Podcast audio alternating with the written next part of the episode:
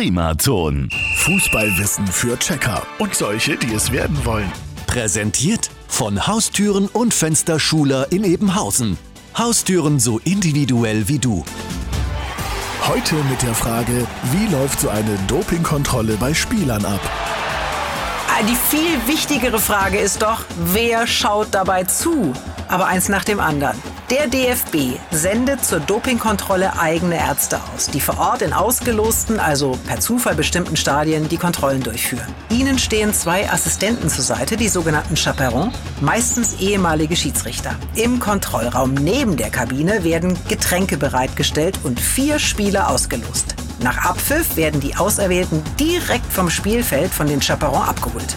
Dann gibt der DFB einen aus, denn zur Kontrolle braucht man ja eine A- und eine B-Probe, also ein bisschen Material. Schüchtern darf man auch nicht sein, denn man ist nicht unbeobachtet dabei. Ihr versteht?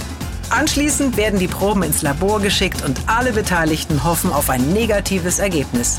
Wie beim Corona-Stäbchen. Und morgen gehen wir an die Taktiktafel. Fußballwissen für Checker und solche, die es werden wollen. Präsentiert von Haustüren und Fensterschuler in Ebenhausen. Haustüren so individuell wie du. Primaton.